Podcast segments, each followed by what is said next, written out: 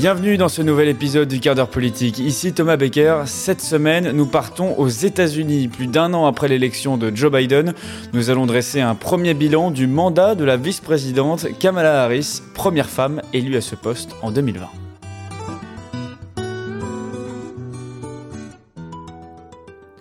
Il l'avait promis à l'issue de la campagne de la primaire démocrate en 2020.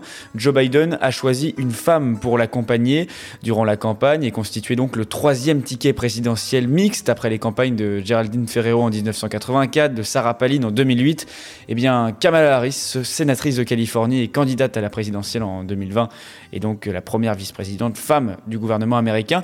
Et c'était pourtant celle qui avait été euh, la plus agressive envers Joe Biden durant les débats de la primaire, notamment autour de la question du busing, ces bus scolaires qui permettaient aux enfants afro-américains d'aller à l'école. Vice President Biden, do you agree today? Do you agree today that you were wrong to oppose busing in America? Then, No. do you agree? I did not oppose busing in America. What I opposed is busing ordered by the Department of Education. That's what I opposed. Well, I there did was not a oppose. failure of, of states. Kamala Harris fut un choix euh, stratégique pour Biden. Un candidat à la présidentielle aux États-Unis doit nommer un vice-président qui complète sa panoplie politique, qui corrige ses défauts auprès euh, d'électeurs spécifiques. Trump avait choisi par exemple Mike Pence pour euh, rassurer les milieux ruraux et ultra-conservateurs et pour s'assurer le soutien d'un homme politique jugé sérieux et aguerri. Biden, lui, a choisi Kamala Harris pour s'assurer le soutien des minorités et rajeunir l'image d'un candidat qui, une fois élu, serait le plus vieux président de l'histoire. Alors, en 2021, au début du mandat de Biden, les commentateurs politiques euh, américains étaient assez unanimes. Joe Biden a laissé entendre durant la campagne qu'il ne se représenterait pas et donc que Kamala Harris était euh, idéalement placée pour euh, espérer lui succéder et remporter facilement les primaires en 2024. Cependant, la popularité de Kamala Harris, eh bien, elle a vite décliné hein, dans les sondages à mesure que les déboires se sont enchaînés pour Biden depuis l'été 2021 euh, et le retrait d'Afghanistan. Harris a chuté dans les sondages. Gestion de l'épineux dossier de l'immigration euh, à la frontière avec le Mexique euh, n'a pas arrangé la situation. Alors, comment euh, Kamala Harris peut-elle eh bien remonter la pente? On va juger le début de son mandat avec Théo Lobry, qui est spécialiste de la politique américaine que j'accueille dans ce podcast. Bonjour Théo Lobry, merci d'avoir accepté mon invitation. Euh, bonjour et merci surtout de m'avoir invité. Alors, vous suivez l'actualité américaine au, quotidien et bon, maintenant, ça fait quasiment un an, euh, jour pour jour, que Kamala Harris donc, a été élue euh, vice-présidente des États-Unis aux côtés de, de Joe Biden, bien sûr, dans son, dans son ticket euh, présidentiel. Alors, pour se remettre dans le, dans le contexte de l'élection présidentielle américaine de 2020, est-ce que vous pouvez nous rappeler exactement pourquoi est-ce que Kamala Harris a été choisie par Joe Biden, à l'époque le candidat vainqueur de la primaire démocrate? Pour plusieurs raisons, je dirais la première qu'il fallait euh, l'opposé de Joe Biden, c'est-à-dire Joe Biden est âgé, euh, un vieux de la vieille, blanc, euh, ce qui est important aux États-Unis. hein. Donc Kamala Harris, une femme plus jeune, issue de la diversité. Donc ça, je dirais que c'était un des points importants. Et puis deuxièmement, Kamala Harris a un aspect un petit peu plus progressiste que Joe Biden, qui lui était plutôt réputé pour être un sénateur assez centriste, voire conservateur. Donc ça lui permettait d'avoir un ticket qui était assez équilibré. Et puis, euh, et puis dans un contexte euh, de manifestation, Black Lives Matter, euh, du mouvement MeToo, etc. c'était, c'était un choix qui était, qui était, qui était mûrement réfléchi par rapport à ces événements-là aussi. Alors revenons un petit peu quand même sur le, le profil de Kamala Harris. Euh, elle était donc, euh, avant d'être euh, nommée vice-présidente, enfin élue vice-présidente, mais nommée par Joe Biden, elle était sénatrice euh, de, de Californie, donc euh, adoubée quand même euh, dans, dans l'État le plus peuplé des États-Unis. Elle était un petit peu vue comme une star montante hein, du Parti démocrate. Elle s'est même présentée en 2020.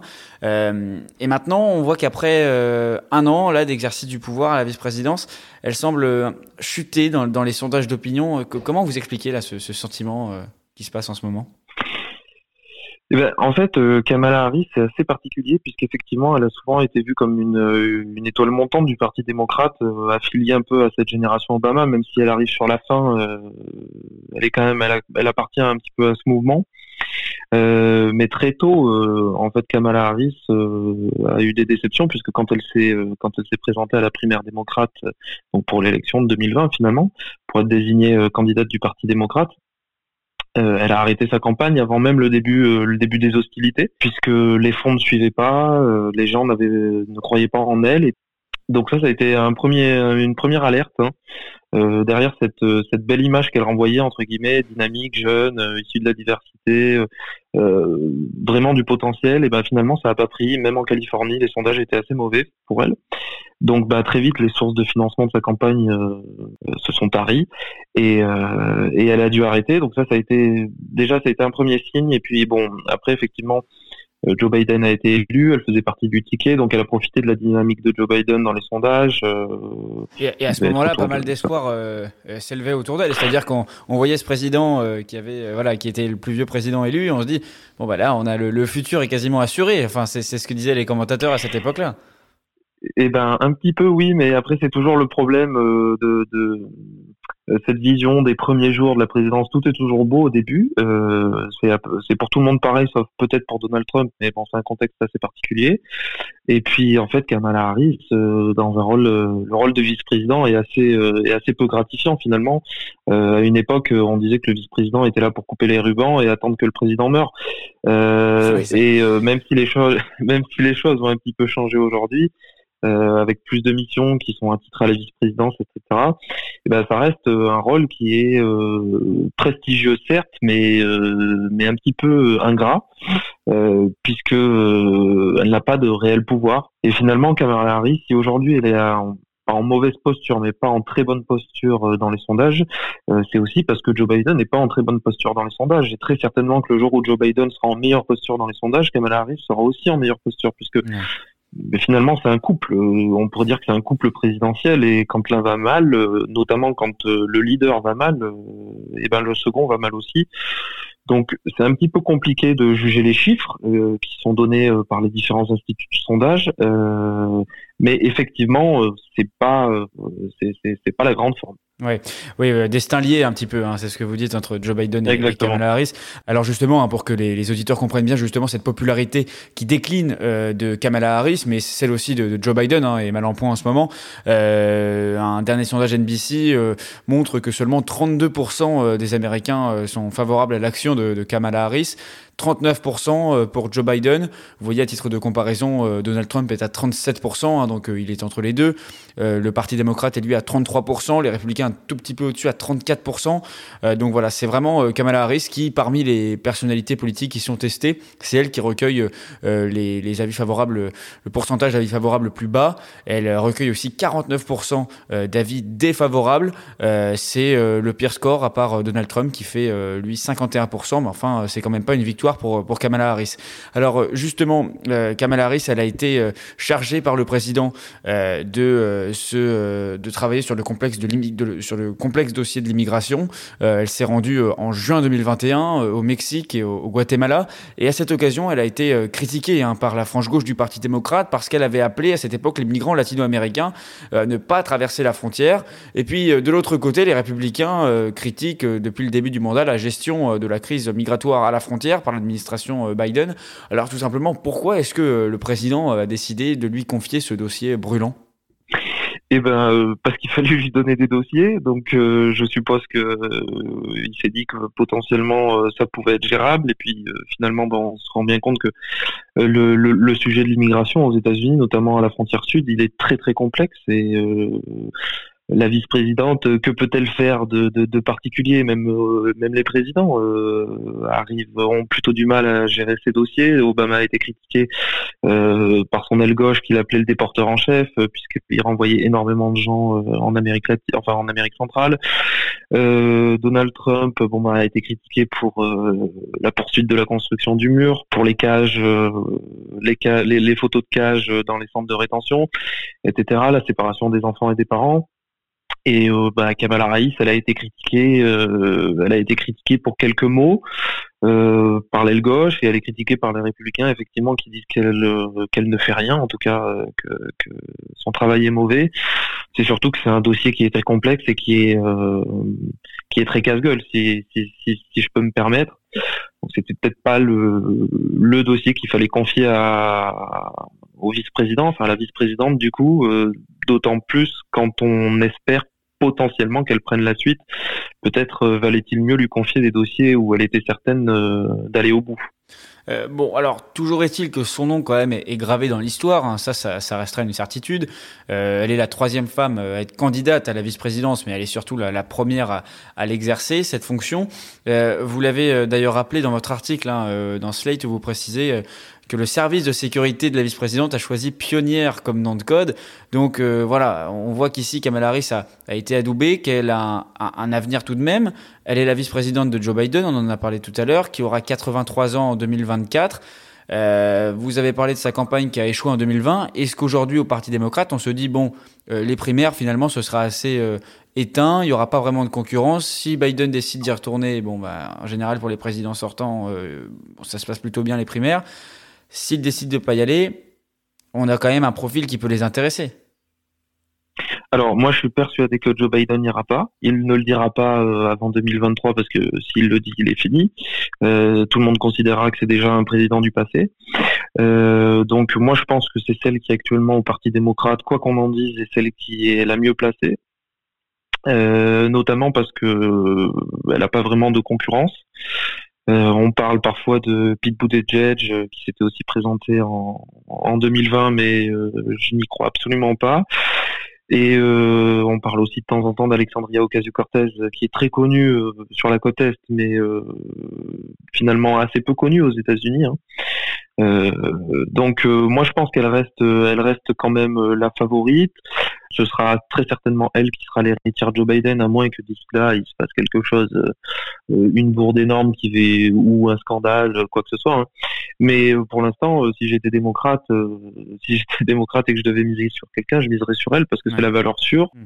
D'accord. Bon alors évidemment c'est assez difficile hein, de même d'imaginer ce qui va se passer aujourd'hui en, 2000, en 2024. C'est encore loin. Il y a, il y a d'ailleurs entre temps, il y aura les, les élections de mi-mandat qui vont déjà être euh, un tournant de, du mandat de Biden et qui s'annonce pour l'instant pas très bien quand même pour les démocrates qui pourraient perdre leur, leur majorité au Sénat euh, et à la Chambre des représentants. Euh, simplement aussi un, un, dernier mot quand même sur le profil de Kamala Harris parce que euh, vous l'avez rappelé, elle, elle, est la cible des conservateurs, mais dans son propre parti, même si aujourd'hui euh, on pourrait miser sur elle, etc.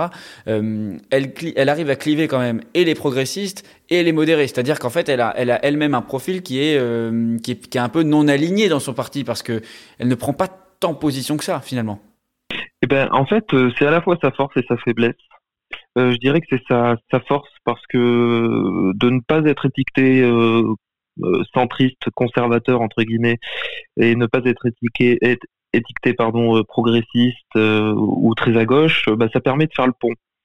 entre ces deux franges du Parti démocrate. ensuite, c'est sa faiblesse, c'est sa faiblesse parce qu'elle s'expose effectivement aux attaques des deux camps et que on pourrait aussi lui reprocher de manquer de alors, il y a certaines personnes, notamment, qui lui reprochent de ne pas être très honnête euh, et de jouer un peu, euh, de jouer un peu dans, dans, tous les camps. Et donc, ça laisse, euh, ça laisse pour certains, en tout cas, euh, sentiment, un sentiment mitigé sur la personne. Il faudrait que ce positionnement ni progressiste ni centriste, elle en fasse une force et qu'elle se laisse pas dépasser par la faiblesse que ça peut engendrer aussi.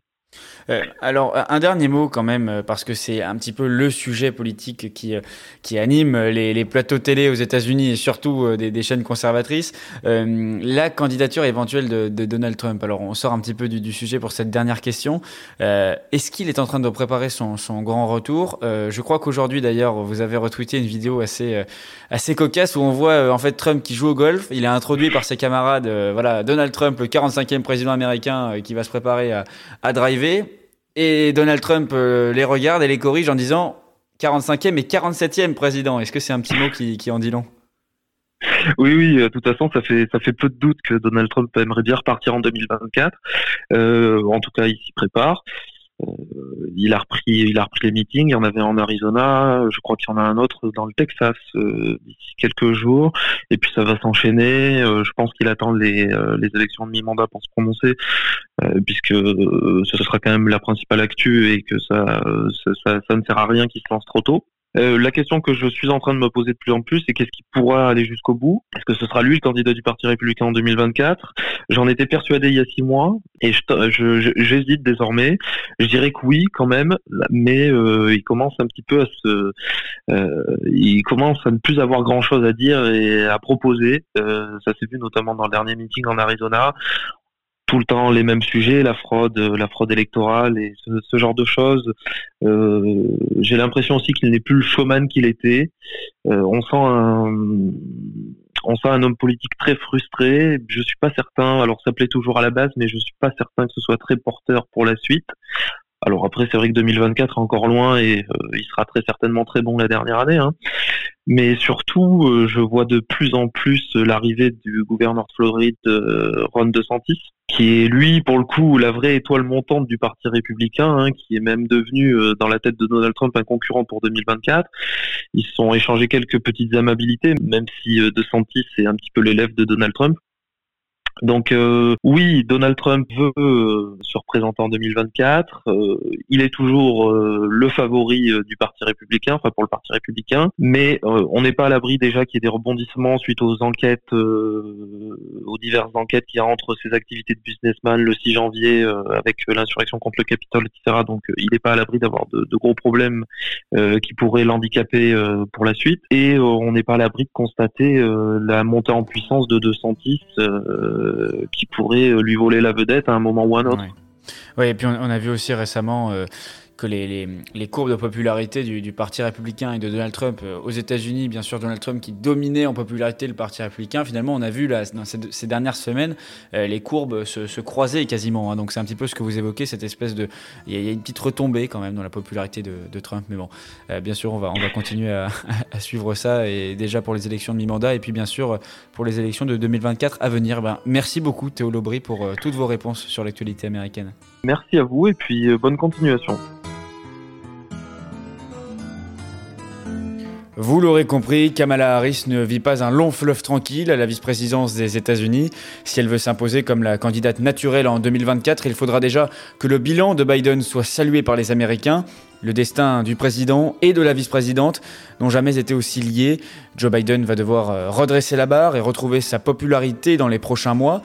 Mais rien n'est moins sûr avec le spectre d'une débandade électorale aux midterms dans quelques mois et les Américains, comme la vice-présidente, resteront euh, suspendus aux allocutions de fin de mandat de Biden pour savoir si oui ou non il décide de se représenter pour un second mandat.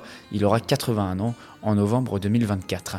Merci d'avoir écouté cet épisode du quart d'heure politique. N'hésitez pas à liker, à commenter, à partager cet épisode pour que nous soyons chaque semaine encore plus nombreux à l'écoute du quart d'heure politique. Merci à Théo Lobry pour sa participation et à vous, chers auditeurs, pour votre fidélité. Bonne semaine à tous.